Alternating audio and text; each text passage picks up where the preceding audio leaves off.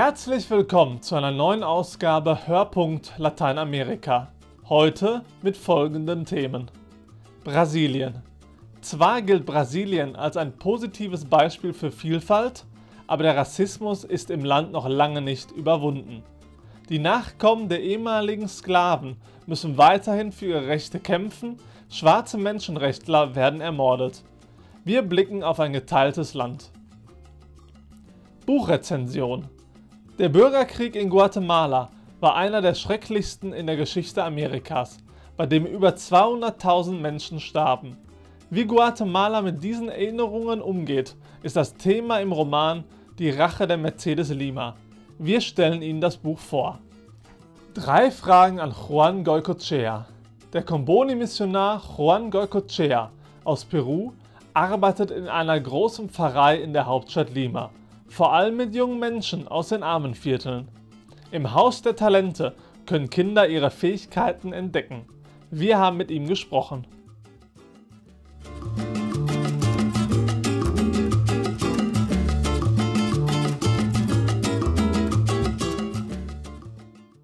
Bis heute ist Brasilien von Rassismus geprägt, wird aber auch als positives Beispiel für Vielfalt genannt.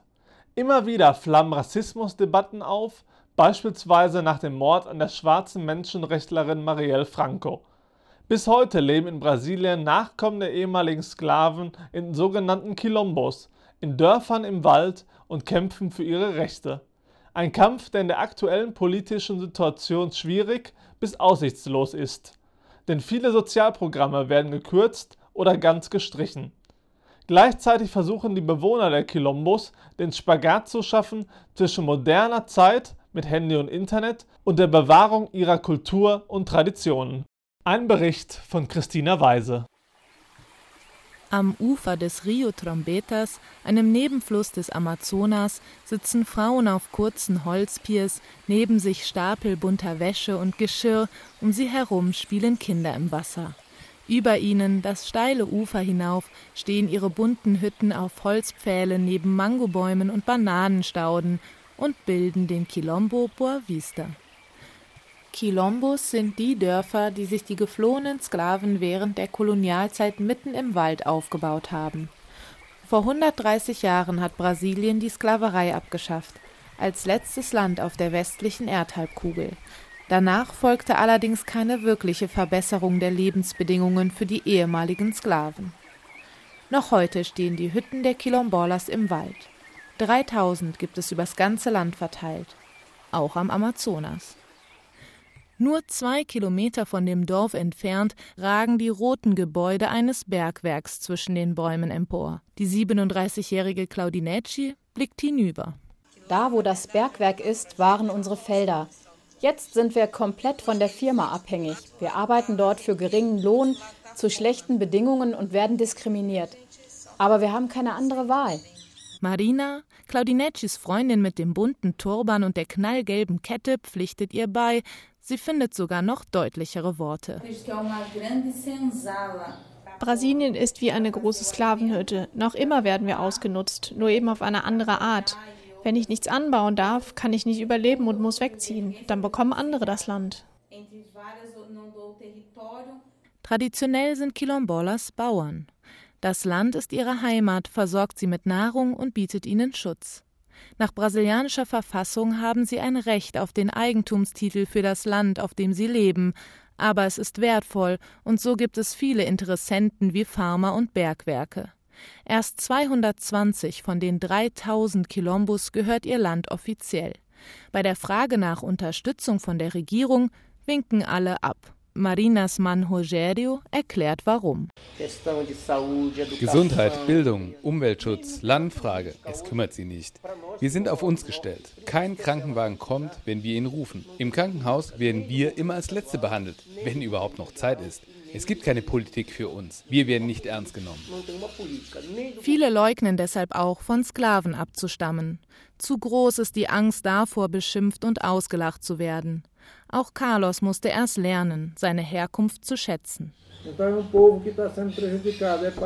Es ist nicht einfach, Quilombola zu sein. Viele schämen sich und sind unglücklich. Ich habe gelernt, stolz darauf zu sein. Deswegen werde ich für unsere Rechte kämpfen. Doch wie lernt man, stolz zu sein? Jeder hat dafür seine eigene Lösung, aber alle sind sich einig, dass die Gemeinschaft hilft. In einem Quilombo hält man zusammen und unterstützt sich. Viele sind miteinander verwandt. Claudinecci möchte dieses Gefühl an ihre Kinder weitergeben und sie stärken. Wir sind ein Kämpfervolk. Das liegt in unserem Blut. Ich bin stolz auf meine Herkunft und werde alles dafür tun, dass sie bewahrt bleibt.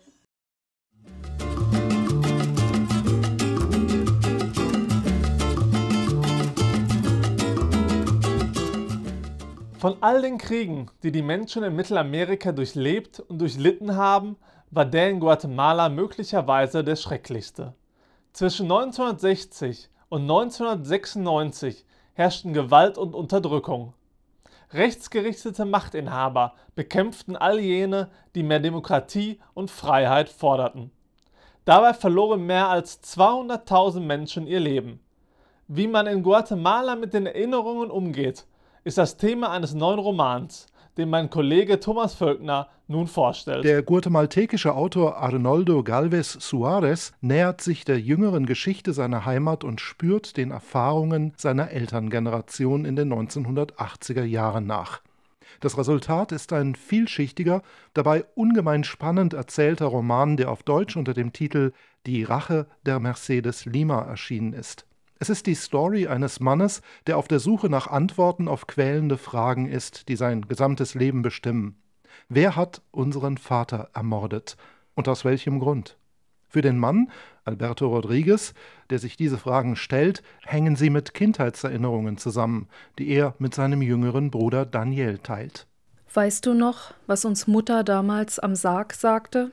Ich erinnere mich an jedes Wort und wenn ich mich ein bisschen anstrenge, kann ich sogar ihre Stimme hören, wie sie die Wörter ausspricht, eins nach dem anderen, gleichförmig, monoton, als wiederhole sie ein Stoßgebet, das sie in der Kindheit gelernt hatte. Euren Papa haben böse Männer umgebracht, weil er ein guter Mann war. Das ist alles, was ihr wissen müsst und was ihr sagen sollt, wenn euch jemand fragt. Warst du zufrieden mit dieser Erklärung, Daniel? Euren Papa haben böse Männer umgebracht, weil er ein guter Mann war. Alberto zweifelt all die Jahre an der Richtigkeit dieser Erklärung. Er braucht allerdings einen Auslöser in der Gegenwart, der ihn aktiviert, ihn zur Suche zwingt. Dieser Auslöser ist eine Zufallsbegegnung. Er trifft eine Frau und erinnert sich, dass sie in den Tagen vor dem Mord an dem Vater bei ihnen zu Hause gelebt hat. Er erinnert sich, dass sie Mercedes Lima hieß und Studentin war, sicher eine der Studentinnen, die der Vater an der Universität unterrichtet hat. Überhaupt die Universität. Dort fanden sich in den 70er und 80er Jahren viele zusammen, die gegen die autoritären Machthaber protestierten. In den Hörsälen, auf den Gängen und Grünflächen des Campus wogte dieselbe Begeisterung. Da war Nervosität, vielleicht Angst, aber auch Wagemut. Alle, auch die Vorsichtigen, auch die, die sich nach außen hin gegen Veränderung stellten, sprachen über dieselben Themen die politisch-militärischen Aktionen, die für die Besitzlosen unternommen werden mussten, die Befreiung der Massen der Arbeiter und Bauern, die Rolle der indigenen Völker in diesem Kampf. Studenten, die sich verschwitzt und leidenschaftlich gegenseitig niederschrien, wobei die einen die Ansicht vertraten, die Revolution müsse mit demokratischen Mitteln erreicht werden, und die anderen entgegneten, dafür seien die Bedingungen nicht gegeben und die Gewalt, der Volkskrieg sei der einzige Weg, der Ausbeuterklasse die Macht zu entreißen. Arnoldo Galvez Suarez erzählt auf zwei Zeitebenen. Zum einen verfolgt er Alberto, wie er von der Idee, Mercedes Lima wiederzusehen und ihr all seine Fragen zu stellen, besessen ist. Er, der Pressefotograf, wartet tagelang vor Mercedes Haus, die Kamera immer im Anschlag.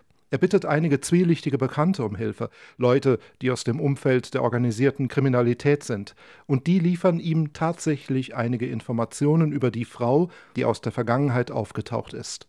Auf der zweiten Ebene erzählt der Autor dann jene Szenen nach, die sich seinerzeit in den Tagen und Wochen vor dem gewaltsamen Tod abgespielt haben. Der Roman über die Vergangenheitsbewältigung in Guatemala konzentriert sich aber nicht nur auf diese beiden Hauptstränge, sondern enthält noch ein paar weitere Ebenen. Da ist beispielsweise eine Geschichte über nicht funktionierende Paarbeziehungen. In der Gegenwart vernachlässigt Alberto während der beinahe manischen Suche seine Partnerin. In der Vergangenheit, das erkennen wir von Kapitel zu Kapitel deutlicher, war auch die Ehe von Vater und Mutter in einer schweren Krise, einer Krise, die durch Mercedes Limas Anwesenheit noch vergrößert wurde. Der Roman erzählt ferner von der Beziehung, besser von der nicht existierenden Beziehung zwischen den Brüdern Alberto und Daniel, und er illustriert das Leben im urbanen Guatemala unserer Tage. Das klingt nach sehr viel Material, was jedoch keine Hürde bei der Lektüre darstellen sollte. Galvez Suarez breitet sein umfangreiches Material leichthändig aus und hält die unterschiedlichen Erzähl- und Bedeutungsebenen mühelos im Blick. Über weite Strecken steht natürlich die spannungsgeladene Frage nach Mercedes Limas Rolle für Albertos Leben im Fokus der Romanhandlung. Alberto stellt ihr so lange nach, bis sie ihn bemerkt und ihm schließlich nicht mehr ausweichen kann. Er gewinnt ihr Vertrauen. Oder vielleicht gewinnt er es auch nicht. Und sie erzählt ihm die wahre, oder vielleicht auch eine unwahre Version der Geschichte des Vaters. Die Erleichterung sollte sich jedenfalls nicht sofort einstellen.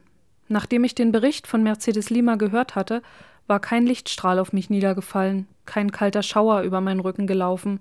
Ich hatte nicht einmal den Drang verspürt zu weinen. Ich hatte gar nichts gespürt, und das sah man mir an. Vielleicht fragte mich Mercedes Lima genau deshalb. Was fühlen Sie jetzt, Alberto? Dabei rückte sie näher und legte ihre Hand auf meine. Ich weiß es nicht, antwortete ich. Ich schämte mich. Mercedes Lima stellte noch eine Frage. Was würden Sie tun, wenn das Leben Ihnen den Mörder Ihres Vaters vor die Nase setzen würde? Eine tolle, sehr empfehlenswerte Lektüre.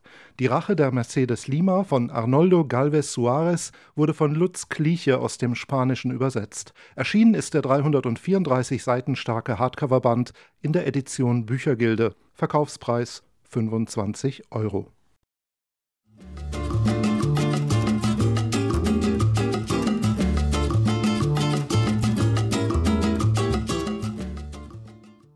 Adveniat widmet seine Weihnachtsaktion in diesem Jahr den jungen Menschen in Lateinamerika. Es geht darum, ihren Beitrag für die Gestaltung einer besseren Welt in den Vordergrund zu rücken. Chancen geben, Jugend will Verantwortung, lautet das Motto. Zu diesem Thema haben wir mit dem Comboni-Missionar Juan Goicochea aus Peru gesprochen. Neun Jahre hat er in Nürnberg als Obdachlosenseelsorger gearbeitet. Daher konnten wir mit ihm auch das Interview auf Deutsch führen. Mittlerweile ist er wieder in Peru und arbeitet in einer großen Pfarrei in der Hauptstadt Lima, vor allem mit jungen Menschen aus den Armenvierteln. In seiner Pfarrei hat er das vom Lateinamerika-Hilfswerk Adveniat unterstützte Haus der Talente gegründet. Ein Ort, wo Kinder und Jugendliche ihre Talente und Fähigkeiten ausprobieren und entwickeln können. Für die Kinder und Jugendlichen in den armen Vierteln ist das eine tolle Chance und für Juan Goicochea ein Geschenk, zu sehen, wie aus Kindern selbstbewusste Menschen werden. Nicola van Bonn hat mit ihm gesprochen. Haben junge Menschen in den armen Vierteln von Lima überhaupt eine Chance, sich Gehör zu verschaffen, gesellschaftlich aktiv zu werden, sich für ihr Recht auf ein würdiges Leben einzusetzen? Die jungen Menschen oder die Jugendlichen haben so viel Kreativität, so viel Vision und so viele Talenten, die einbringen könnten in das Geschehen der Gesellschaft, aber auch der Kirche. Aber ich glaube, dass wir verpassen oder versäumen diese Chance, indem wir immer noch denken, dass sie kleine Kinder sind. Auf die andere Seite haben junge Menschen äh, nicht nur einmal, sondern oft in der letzten Zeit in Peru protestiert und verlangt, dass gewisse Gesetze oder gewisse Entscheidungen von Seite der Regierung äh, nicht stattfinden und mussten die Behörden ja sein, seine, sein, seine Entscheidungen zurücknehmen. Äh, weil es nicht gut für das Land war, auch nicht für die jungen Menschen. Also ich glaube, die haben eine Stimme, aber sie müssen kämpfen, damit sie überhaupt gehört werden und wahrgenommen werden. Sie haben ein Buch für Kinder und Jugendliche geschrieben. Worum geht es darin? Themen, die ich da behandle, sind Umwelt, Klimawandel, Ökosysteme, Luft, Wasser, Amazonasgebiet, Bergbau, Plastik, Ozeane, Müll, Rassismus, Mobbing, Menschenrechte unter anderem. Und ist alles wissenschaftlich, aber für uns als Christen natürlich aus dem Glauben heraus, mit äh, konkreten Bibelstellen, weil ich denke, dass schon alles, alles im Plan Gottes von Anfang an ist. Und bei den ersten Versen der Bibel merken wir schon, dass wir eingeladen werden, auf diese Erde aufzupassen und das als Gottes Gabe, als Geschenk äh, zu sehen. Und meine mein Ziel ist es, dass die Kinder lernen, diese, mit dieser Erde liebevoll umzugehen und Jugendliche auch. Deswegen ist das Buch für Kinder und Jugendliche gedacht. Äh, wir haben in Peru sehr viele soziale Konflikte und 70 Prozent aller sozialen Konflikte sind Umweltkonflikte. Das heißt, weil die Bevölkerung dagegen ist, dass ähm, sein Territor ihr Territorium und äh, ihre Berge und ihre Flüsse und ihre Wälder äh, ausgebeutet werden, um Erdöl oder Mineralien allgemein auszubeuten. Es gibt keine gute Erfahrung in Lateinamerika, auch nicht in den letzten 500 Jahren, wo man sagen kann, dass Bergbau ein Segen Gottes gewesen ist. Es sind mehr Schaden und große Konsequenzen und soziale Konsequenzen wie wie Menschenhandel, wie Korruption, wie Drogen, äh, Kriminalität und all das, was mit diesen großen internationalen äh, äh, Unternehmen zu tun hat. Welche Hoffnung setzen Sie in die Jugendsynode, die Papst Franziskus für Oktober 2018 einberuft? Sicher ist es eine Gelegenheit, dass äh, junge Menschen aus der ganzen Welt zusammenkommen. Das ist immer ein Erlebnis. Und wo es junge Menschen gibt, gibt es Freude, gibt es Kraft, gibt es Träume, gibt es Visionen. Ich glaube, sie werden dabei erfahren, dass sie nicht alleine sind, dass sie wichtig sind und dass sie einen Beitrag leisten können. Immer wenn die Jugendlichen von diesen Erlebnissen zurück nach Hause kommen, bringen Ideen und wir haben es hinter uns. In diesem Jahr, vor einem Monat oder ein bisschen mehr, war Papst Franziskus bei uns und hat unglaublich äh, das ganze Land motiviert, aber natürlich besondere, Besonderes haben sich die, die jungen Menschen äh, sehr gut angenommen gefühlt. Und ein Satz hat er gesagt, ihr seid nicht die Hoffnung der Zukunft, ihr seid die Hoffnung der Gegenwart. Jetzt seid ihr da. Und jetzt habt ihr Verantwortung. Und jetzt könnt ihr auch eine Verantwortung für die anderen übernehmen, im Rahmen der Kirche und aus dem Glauben heraus. Ich glaube, dass dieses, diese Begegnung einmal mehr sein wird, mm, wo die jungen Menschen merken, dass der Glaube eine Freude ist, dass es schön ist, an Gott zu glauben, aber auch, dass es eine Verantwortung gibt, dass Gott erwartet, dass heute junge Menschen sich mehr einbringen in das Geschehen der Kirche und der Welt.